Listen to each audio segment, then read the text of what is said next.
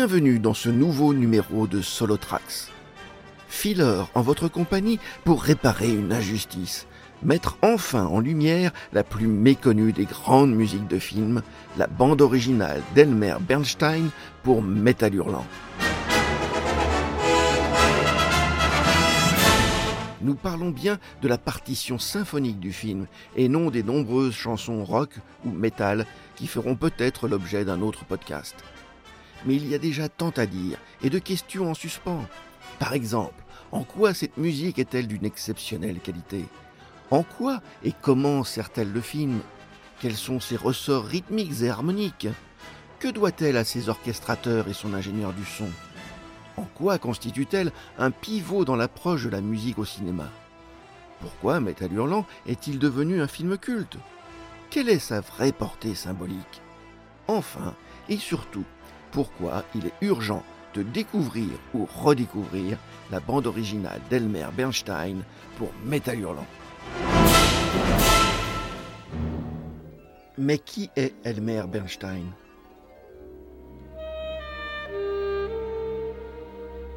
Déjà, aucun lien de parenté avec Leonard Bernstein, compositeur de West Side Story. Elmer Bernstein est né en 1922, sept ans avant Jerry Goldsmith, dix ans avant John Williams, mais dix ans après Bernard Herrmann, qui sera un peu son grand frère en musique de film.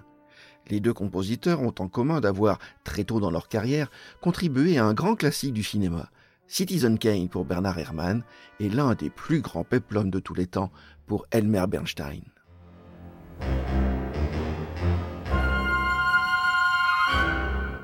En 1953, Cécile B. 2000, âgée de 71 ans, annonce à la Paramount son intention de faire un remake de son film classique de 1923, Les Dix Commandements. Cette superproduction, centrée sur la vie de Moïse, s'annonce déjà comme le film le plus cher de l'histoire du cinéma. Victor Young, qui a composé la musique des six films précédents du réalisateur, est naturellement pressenti, mais doit décliner l'offre pour raison de santé. Il encourage alors Elmer Bernstein, qui n'a que 31 ans, de tenter sa chance. Sans trop y croire, le jeune Bernstein, très impressionné, joue quelques morceaux à Cécile B. 2000 au piano et ose même improviser sur un thème. La secrétaire du réalisateur applaudit. Le miracle se produit. Elmer Bernstein est embauché.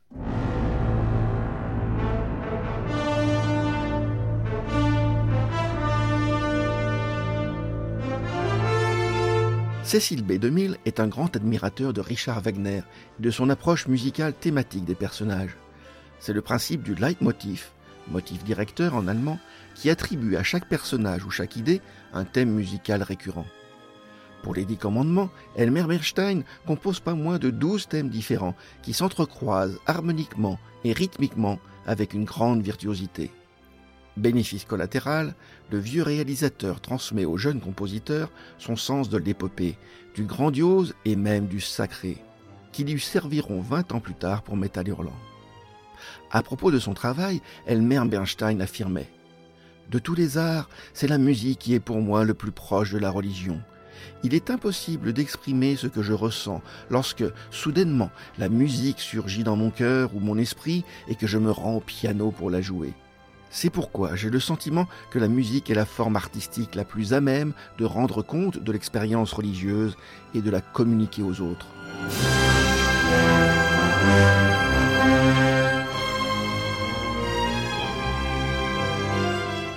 Avec les dix commandements, la carrière d'Elmer Bernstein est lancée. C'est pourtant avec sa composition jazz pour L'homme au bras d'or qu'il se fait connaître.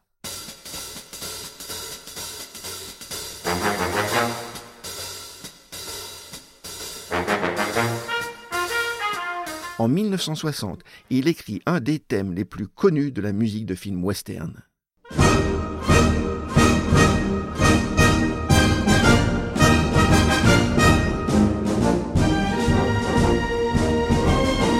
Vous avez bien sûr reconnu Les Sept Mercenaires de John Sturges, qui sera suivi de nombreux autres westerns, dont, en 1976, Le Dernier des Géants.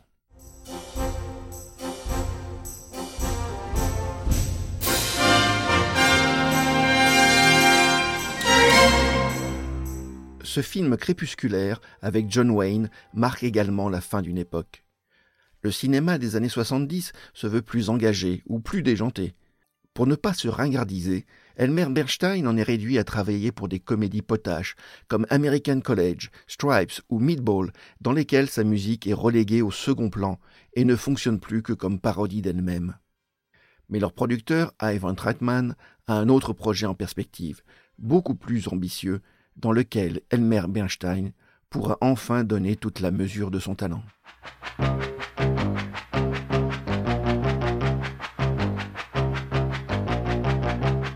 Nous sommes en 1980. Une nouvelle génération de producteurs fait voler en éclats les conventions et les repères d'Hollywood.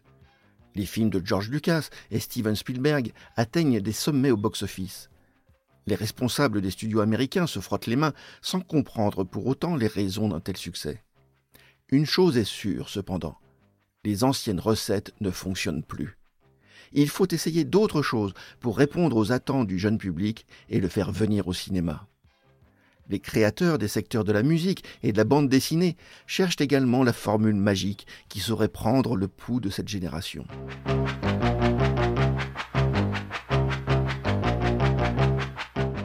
Dans les magasins de journaux, les adolescents pubères se ruent sur Heavy Metal, un comic book adapté de la revue française de bande dessinée Metal Hurlant.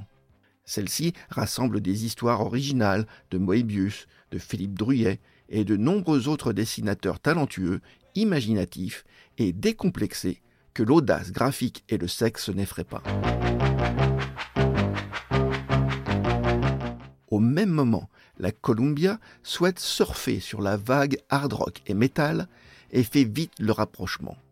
Elle accepte d'adapter en film d'animation certaines histoires de la revue et d'y ajouter des chansons composées par des groupes populaires du moment, avec l'idée d'en faire d'une pierre deux coups. Un succès dans les salles et chez les disquaires. La date de sortie est fixée à novembre 1981 et le budget de 35 millions de dollars d'aujourd'hui. Ivan Reitman, le producteur, se rend vite compte que la juxtaposition d'histoires courtes indépendantes ne fonctionne pas. Il leur faut un liant scénaristique et musical. Pour la musique, il fait appel à Elmer Bernstein, avec qui il avait déjà travaillé sur ses films précédents. Il lui laisse carte blanche et met à sa disposition le Royal Philharmonic Orchestra.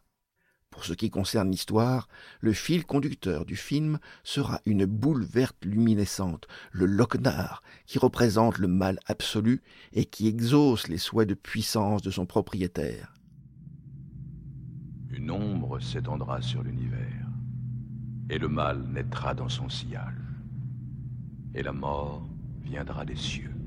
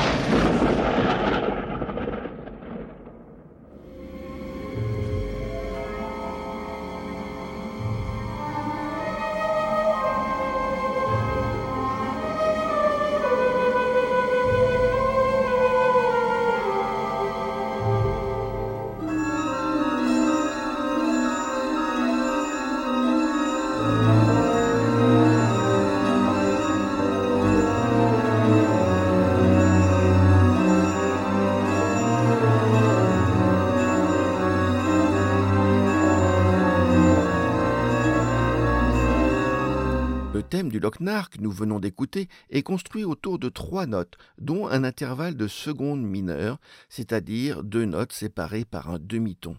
En l'occurrence, un Ré et un Mi bémol pour arriver au Do.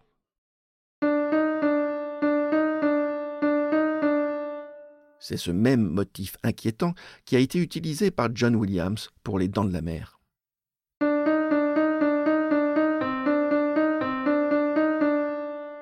En l'occurrence, Elmer Bernstein va chercher l'intervalle une octave plus haut. C'est le début du thème du Lochnar, construit sur une gamme de sol mineur.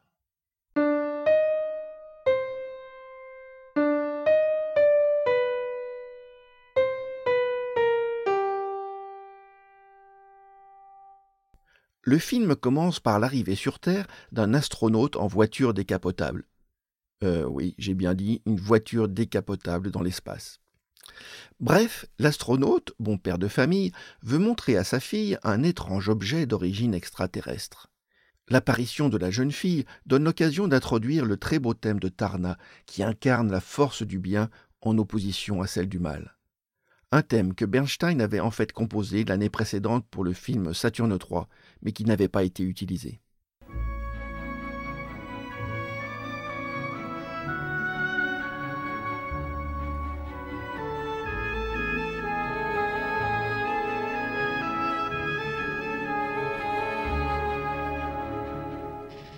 Léger, ce thème contraste avec celui du Lochnar et gagnera progressivement en puissance jusqu'au final grandiose.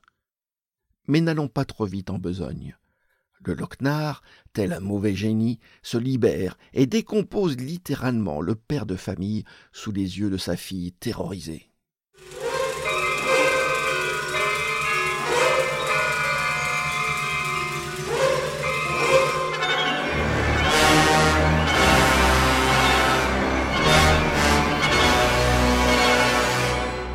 Nous ne sommes pas très loin d'une nuit sur le Mont Chauve, le poème symphonique de Modeste Moussorski, écrit en 1867 et mis en image par Walt Disney dans Fantasia en 1940.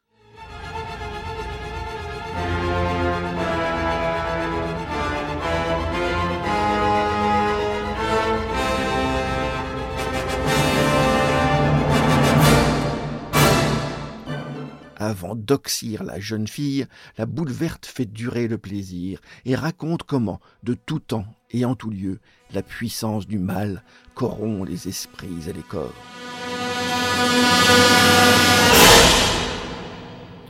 La première histoire suit le parcours d'Harry Canyon, un chauffeur de taxi désabusé dans un New York futuriste en proie à l'insécurité et à la violence.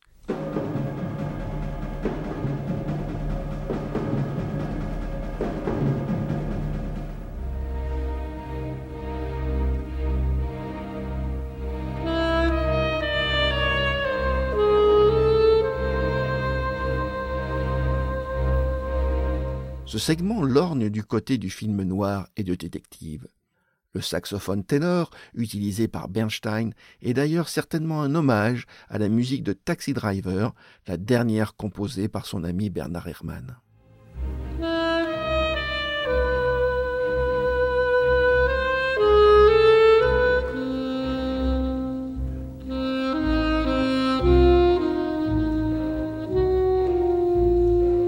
Alors que nous suivons les tribulations de notre taxi, Elmer Bernstein introduit un second thème.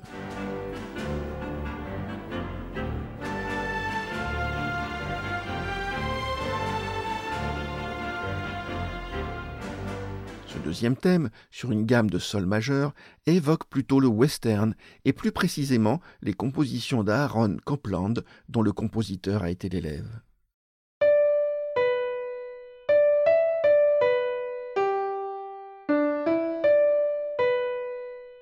Alors que le Lochnar est exposé au musée de New York, Harry Canyon vient au secours d'une plantureuse jeune femme poursuivie par la mafia locale.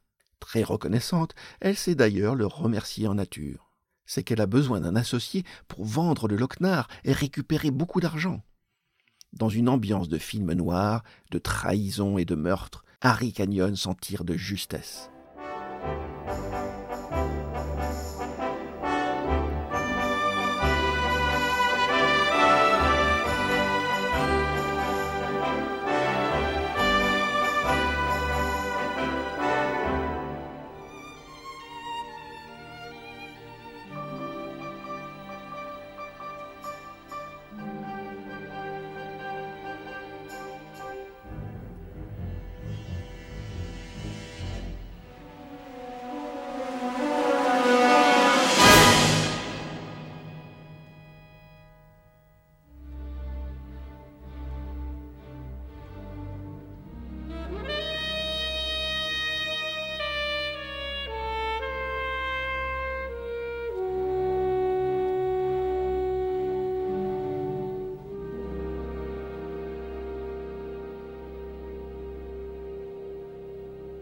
Le segment suivant suit l'histoire de Den, un adolescent boutonneux qui bricole dans son grenier un soir d'orage. Guidé par le Lochnar, la foudre s'abat sur lui, l'emmène dans l'espace et le fait atterrir sur une planète inconnue.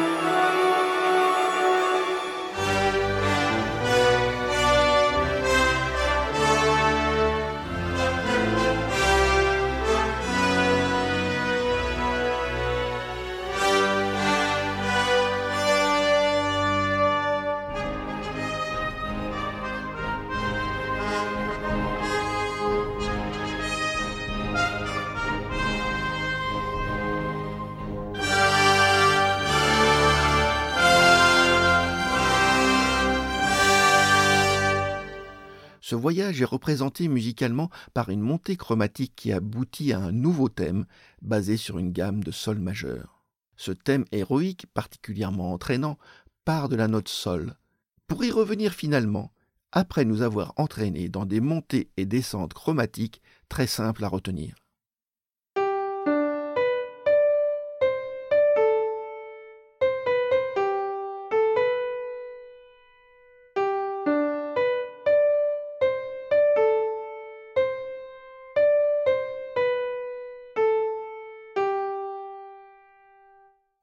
Avant de parler du morceau suivant, disons un mot d'une décision de production qui a eu un impact décisif sur la forme du film en général et sur la musique en particulier. Au printemps 1981, la Columbia décide d'avancer la sortie de novembre à août. Douche froide pour les animateurs qui vont devoir littéralement travailler jour et nuit pour sortir le film dans les temps. La même contrainte s'applique à Elmer Bernstein, qui fait appel à trois orchestrateurs pour lui donner un coup de main. Christopher Palmer, David Spear et son propre fils, Peter Bernstein. On sous-estime souvent le rôle des orchestrateurs qui travaillent dans l'ombre des compositeurs. Leur rôle est cependant essentiel, ce sont eux qui écrivent les partitions pour chacun des instruments de l'orchestre. C'est particulièrement évident dans le morceau que nous allons écouter et qui expose le quatrième thème du film, le thème d'amour qui accompagne la romance de notre nouveau héros. Le thème est introduit par le hautbois, repris par la flûte, puis par les violons. Bernstein utilise un rythme à trois temps syncopé, un boléro, danse espagnole du XVIIIe siècle, immortalisé par Maurice Ravel. Quoi de mieux que ce rythme chaloupé pour accompagner l'intimité du couple enlacé et la découverte sensuelle de l'amour charnel?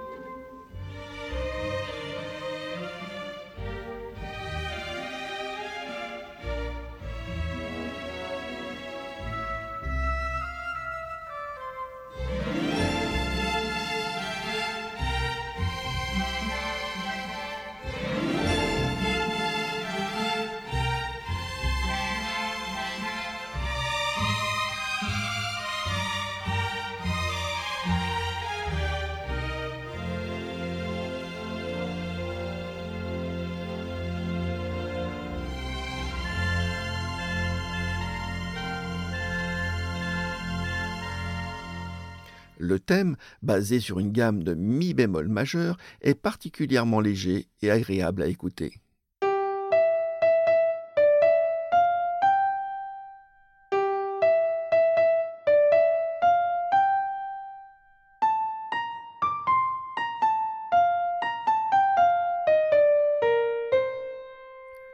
Cet interlude amoureux est graphiquement tout à fait explicite.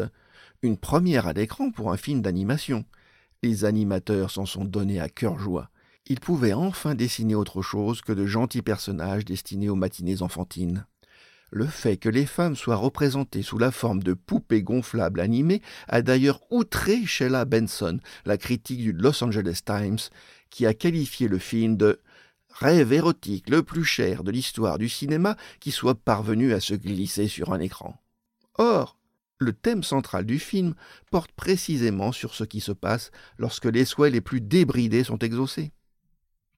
Mais revenons à Den, qui se retrouve au milieu d'un conflit pour la possession du Lochnar. C'est l'occasion pour Bernstein d'introduire un cinquième thème accompagnant les combats du héros.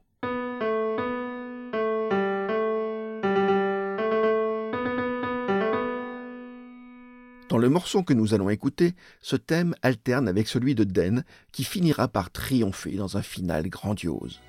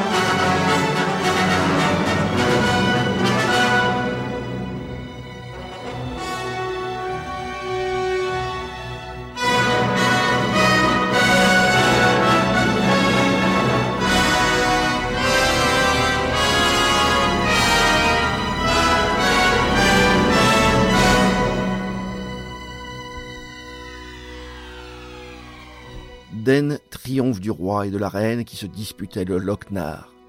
Comme guerrier le plus puissant, l'entité maléfique lui revient de droit. Elle lui donnerait le pouvoir de devenir le nouveau roi de la planète. Mais, très sagement, Den tourne les talons et abandonne le Lochnar. Sa nouvelle copine lui suffit et il s'envole avec elle vers de nouvelles aventures.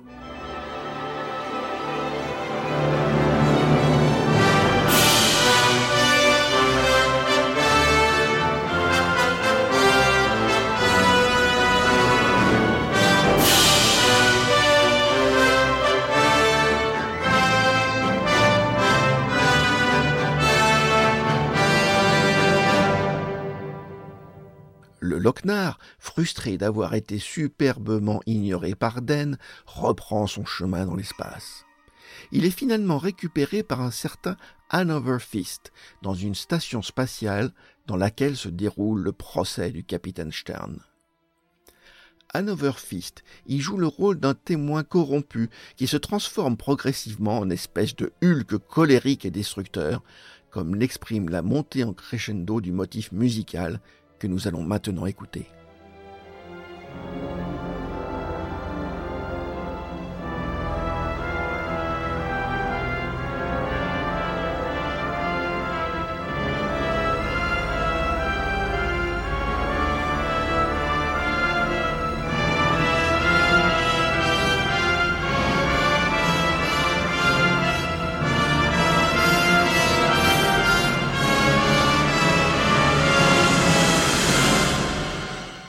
Vous avez probablement remarqué la grande qualité technique de l'enregistrement de cette bande originale.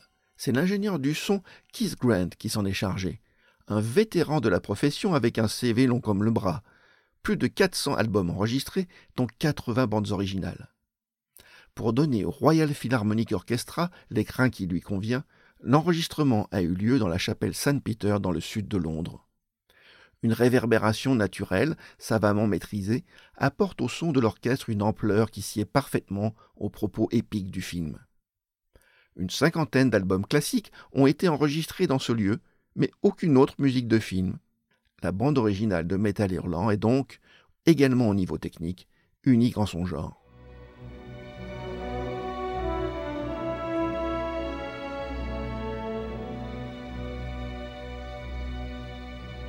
Mais reprenons la suite de notre histoire avec un segment particulièrement effrayant. L'action se déroule dans un bombardier américain, en plein vol de nuit pendant la Seconde Guerre mondiale. L'avion est mitraillé, tout l'équipage est massacré, à l'exception du pilote. Pour ce morceau, dont j'ai utilisé le début comme générique de cette émission, Elmer Bernstein déchaîne les cuivres, corps, trombone, trompette se répondent avec énergie.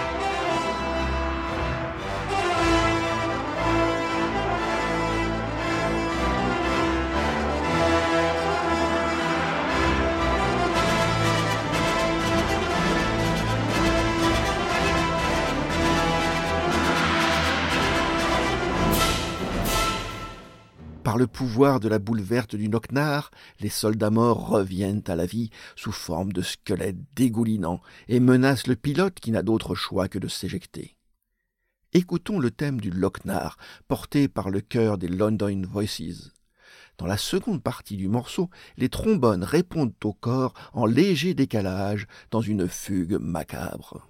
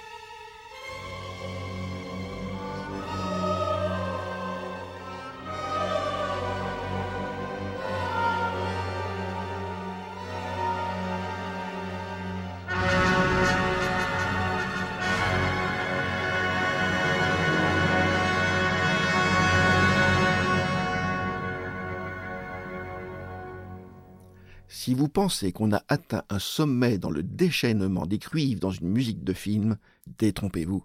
Je ne résiste pas au plaisir de partager avec vous un morceau particulièrement spectaculaire et qui a probablement inspiré Elmer Bernstein. Il s'agit de la bande originale du film On Dangerous Ground, La Maison dans l'ombre, composée par Bernard Herrmann en 1951. L'enregistrement tout à fait remarquable que nous allons entendre n'est pas la bande originale du film, mais un réenregistrement par le National Philharmonic Orchestra sous la baguette enflammée de Charles Gerhardt. Vous êtes prêts? C'est parti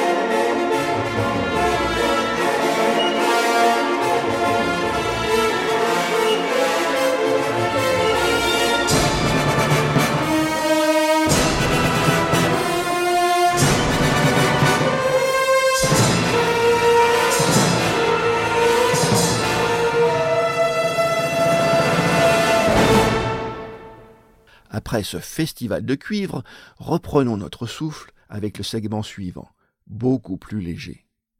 Alors que se tient une conférence au Pentagone, un diplomate et sa secrétaire sont inspirés par un gigantesque vaisseau spatial. Le diplomate se révèle être un robot et la secrétaire kidnappée par erreur. Elle fait la connaissance d'un robot libidineux qui la demande en mariage, tandis que le vaisseau spatial, piloté par deux énergumènes cocaïnomanes, parvient tant bien que mal à rejoindre une énorme station spatiale. Ce thème d'amour se déploie tranquillement sur une gamme de sol majeurs, avec cette fois-ci une priorité donnée au violon et au bois.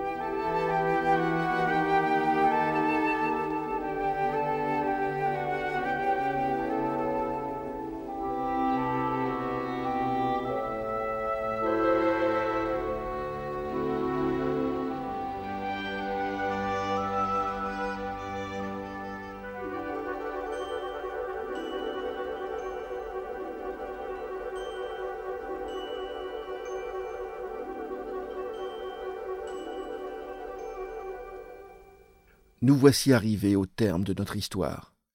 Nous retrouvons la jeune fille effrayée sous l'emprise du Lochnar.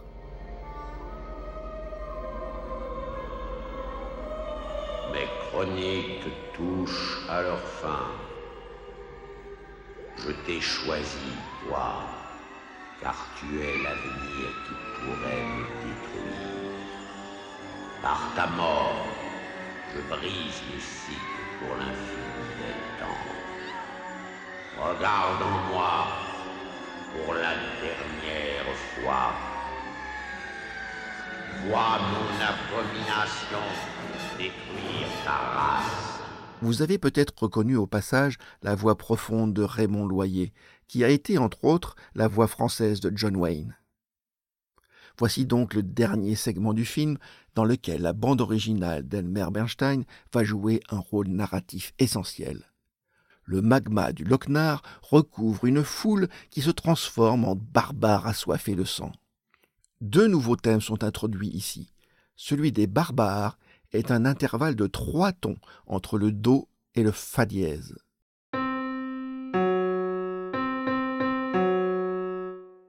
Au Moyen Âge, on raconte que ce triton était interdit dans la musique religieuse, car il coupe la gamme en deux parties égales, le Fa dièse étant à égale distance du Do du bas que le Do du haut.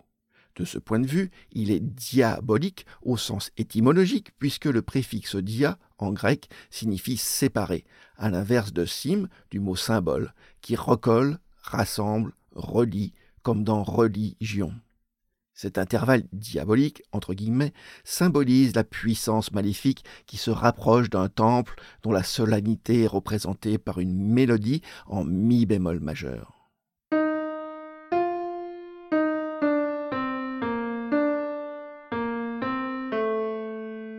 Les plus avertis d'entre vous ont certainement repéré de grandes ressemblances avec le générique d'un film d'horreur bien connu.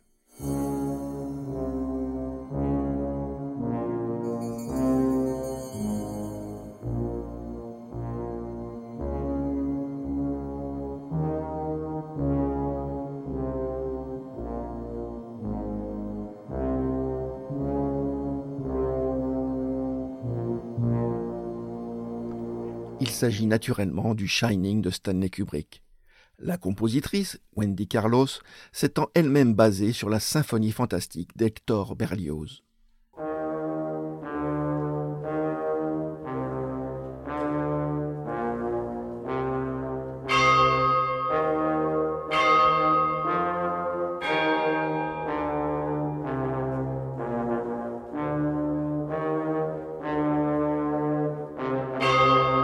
Ces références en tête, écoutons maintenant le morceau The Council, pendant lequel les barbares arrivent aux portes du temple sacré.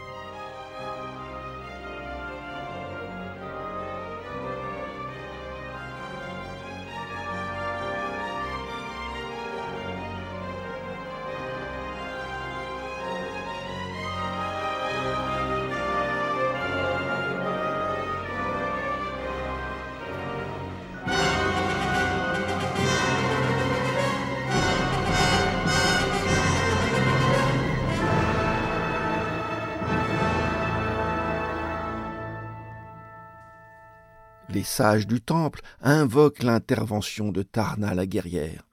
Son thème est joué sur un clavier bien particulier appelé onde marteneau. Basé sur le thérémine, le tout premier instrument de musique électroacoustique, les ondes marteneau autorisent le portamento, c'est-à-dire le glissement d'une note à une autre, comme on peut le faire sur un trombone ou un instrument à cordes. Pour la bande originale de ce film, Elmer Bernstein a fait appel à Jeanne Loriot, la belle-sœur du compositeur Olivier Messiaen, pour jouer de cet instrument au son éthéré.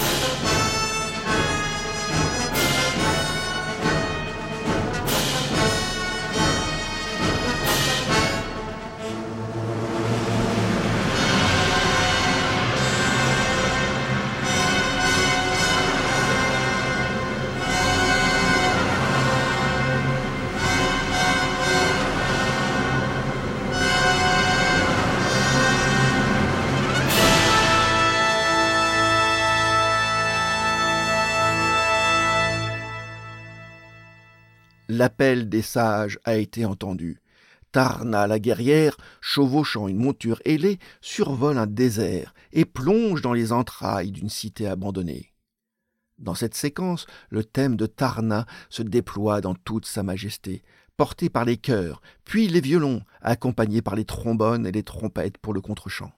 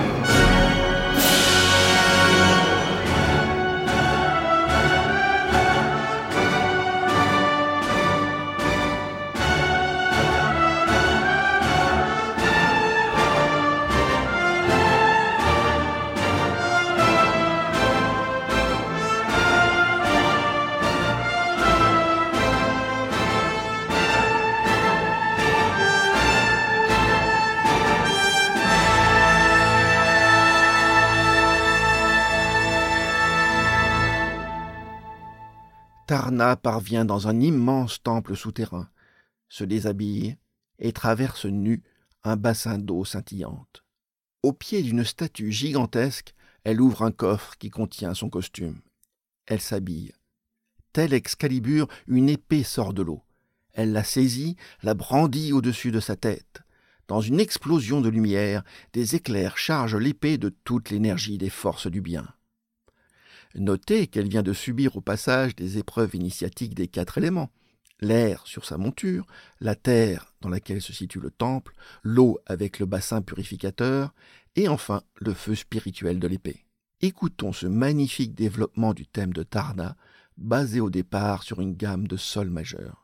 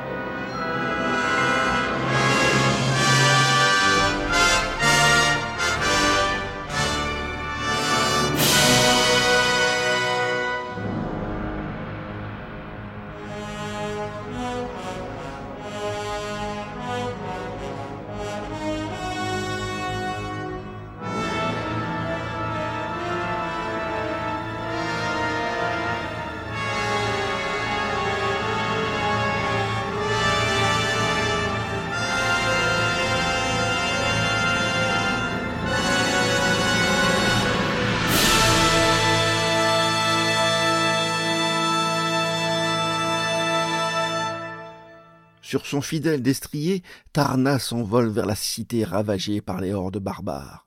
Le thème de Tarna est d'abord exposé par les cuivres, accompagné du triangle, puis par les violons, avec un contre-champ des cuivres qui évoque le western. Le réalisateur, Gerald Potterton, voyait Tarna comme une espèce de Clint Eastwood féminin, déterminé, mais taiseux. En effet, remarquons que Tarna ne prononce pas un seul mot. Tel un moine trappiste, elle semble avoir fait vœu de silence. Parvenue au temple détruit, elle ne peut que constater, horrifiée, le massacre des sages qui l'avaient appelée. L'aspect maléfique est évoqué musicalement par le fameux triton, do fa dièse.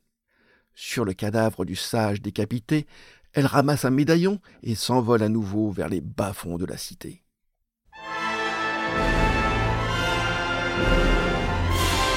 you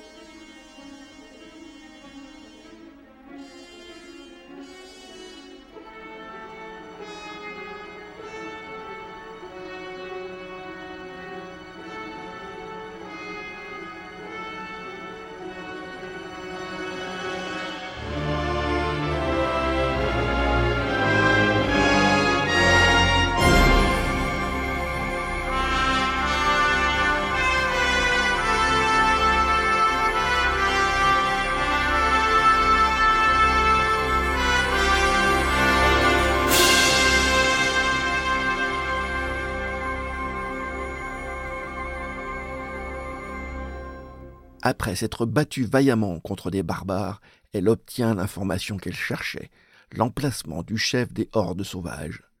Elle repart sur son compagnon ailé, mais se fait capturer dans un filet.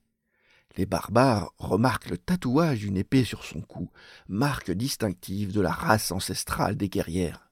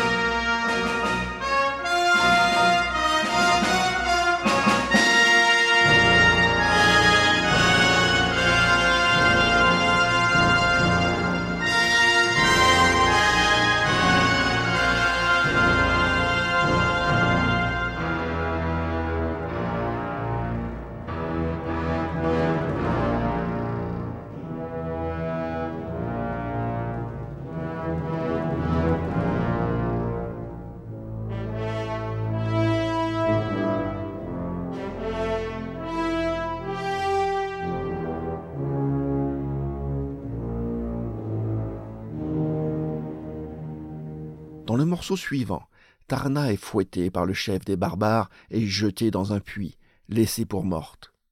Dans l'arrière-plan, la boule du Lochnar a grandi au point de remplir un volcan. On reconnaît dans le morceau le thème maléfique joué par les cuivres dans leur registre grave. Le distrier de Tarna parvient à se libérer et vient la chercher.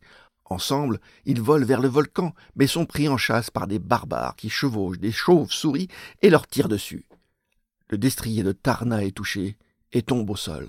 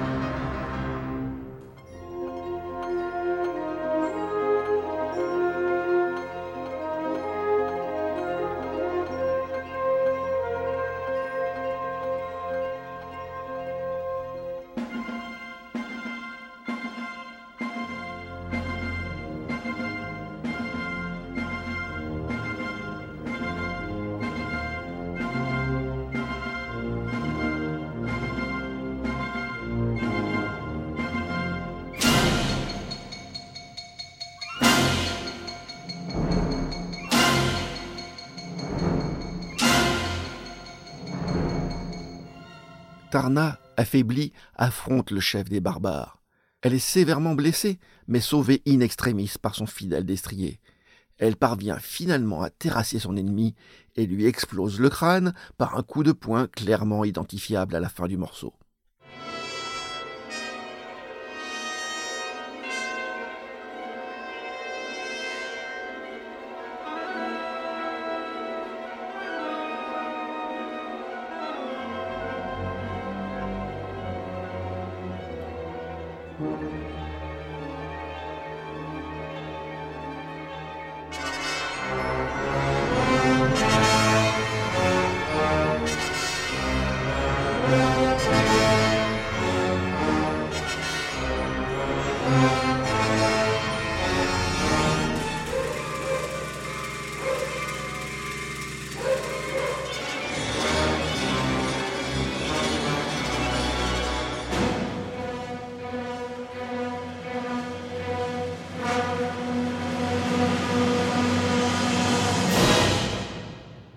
Tarna et son destrier sont gravement blessés, mais rassemblent leurs dernières forces pour un ultime sacrifice. Ils s'envolent au-dessus du volcan. Tarna brandit son épée qui se charge de la lumière du bien et se précipite en kamikaze dans le magma vert diabolique. Le thème du temple gagne d'abord en puissance, puis est suivi du thème de Tarna qui semble nous faire ses adieux. Le thème du Lochnar monte en puissance avec des chœurs masculins, mais le thème est déstructuré, car recouvert par un motif au cuivre en ostinato, c'est-à-dire qui se répète à l'identique. Le démembrement du thème souligne la destruction de la boule verte.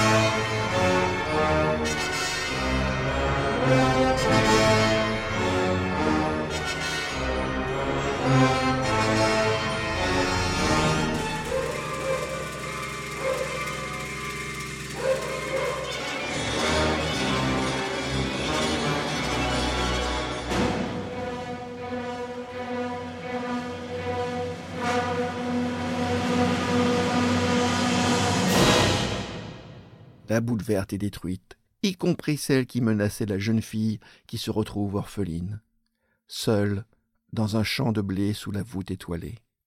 Seule? Pas tout à fait, car un destrier ailé semble l'attendre. La jeune fille s'envole vers les étoiles, chevauchant son nouveau compagnon. La marque de Tarna apparaît sur son cou, la relève est assurée. Pour ce final, Elmer Bernstein reprend le thème de Tarna de manière minimaliste au début avec une flûte, puis le développe avec les chœurs pour conclure sur un grandiose accord de mi bémol majeur, le même accord d'ouverture et de conclusion que la flûte enchantée de Mozart.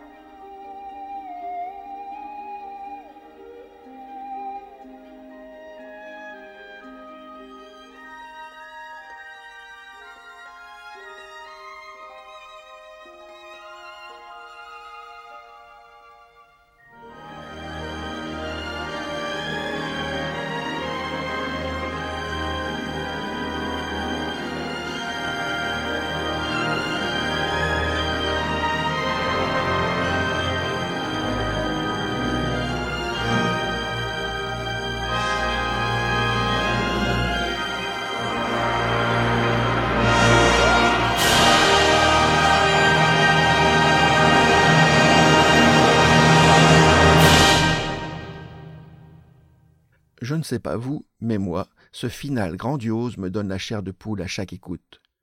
Retrouvant le sens de l'épopée des dix commandements, Bernstein a enfin de nouveau l'opportunité d'accompagner une scène d'une grande portée symbolique, pour ne pas dire mystique. Le sacrifice de Tarna permet la naissance d'une nouvelle guerrière, et donc boucle le cycle du combat éternel du bien contre le mal, de la vie contre la mort. D'un point de vue symbolique, l'explosion de la colossale boule verte, lorsqu'elle est atteinte par l'épée de Tarna, n'est pas sans rappeler celle de l'étoile noire, pulvérisée par une minuscule torpille à photons envoyée par Luke Skywalker dans Star Wars. Dans les deux cas, nous assistons, métaphoriquement bien sûr, à la fécondation d'un ovule et donc à la création de la vie.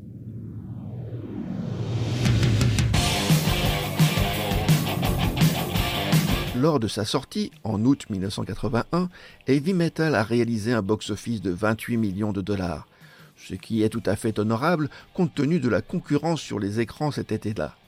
Les Aventuriers de l'Arche perdue, Mad Max 2, Outland, Dragon Slayer, Evil Dead et New York 1997, excusez du peu.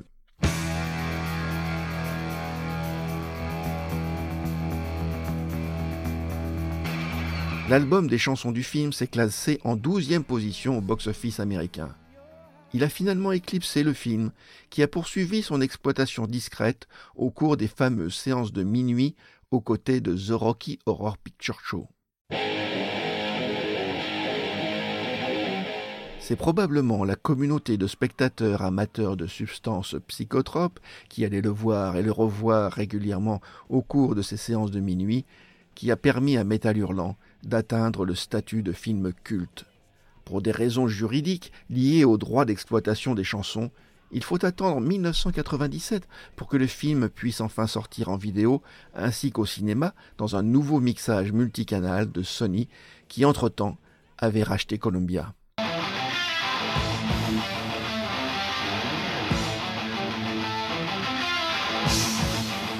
Avant l'arrivée des jeux vidéo, le film Métal Hurlant est peut-être l'une des dernières propositions de monde immersif en animation. L'audace graphique, l'humour et l'érotisme décomplexé avaient des airs de plaisir coupable pour adolescents attardés qui refusaient de lâcher l'innocence de l'enfance. Elmer Bernstein a su parfaitement capter cette naïveté et cet imaginaire qui n'est pas sans rappeler, d'une certaine manière, l'époque des superproductions des années 50. Dans une interview, il parlait de sa musique pour Metal Hurlant comme l'une de ses meilleures. Elle est en effet pour moi le témoin d'une époque révolue, comme un écho de l'explosion créative de l'âge d'or d'Hollywood.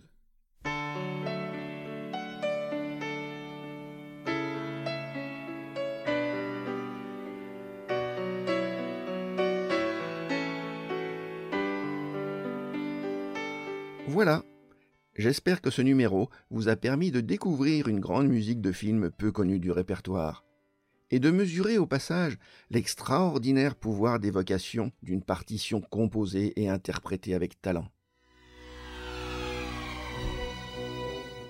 À l'écoute de la musique d'Elmer Bernstein, en fermant les yeux pour allumer les feux du théâtre de votre imagination, revivez les tribulations d'Harry les exploits de Den, les abominations du Lochnar et l'héroïsme de Tarn. Portez-vous bien et que la force soit avec vous.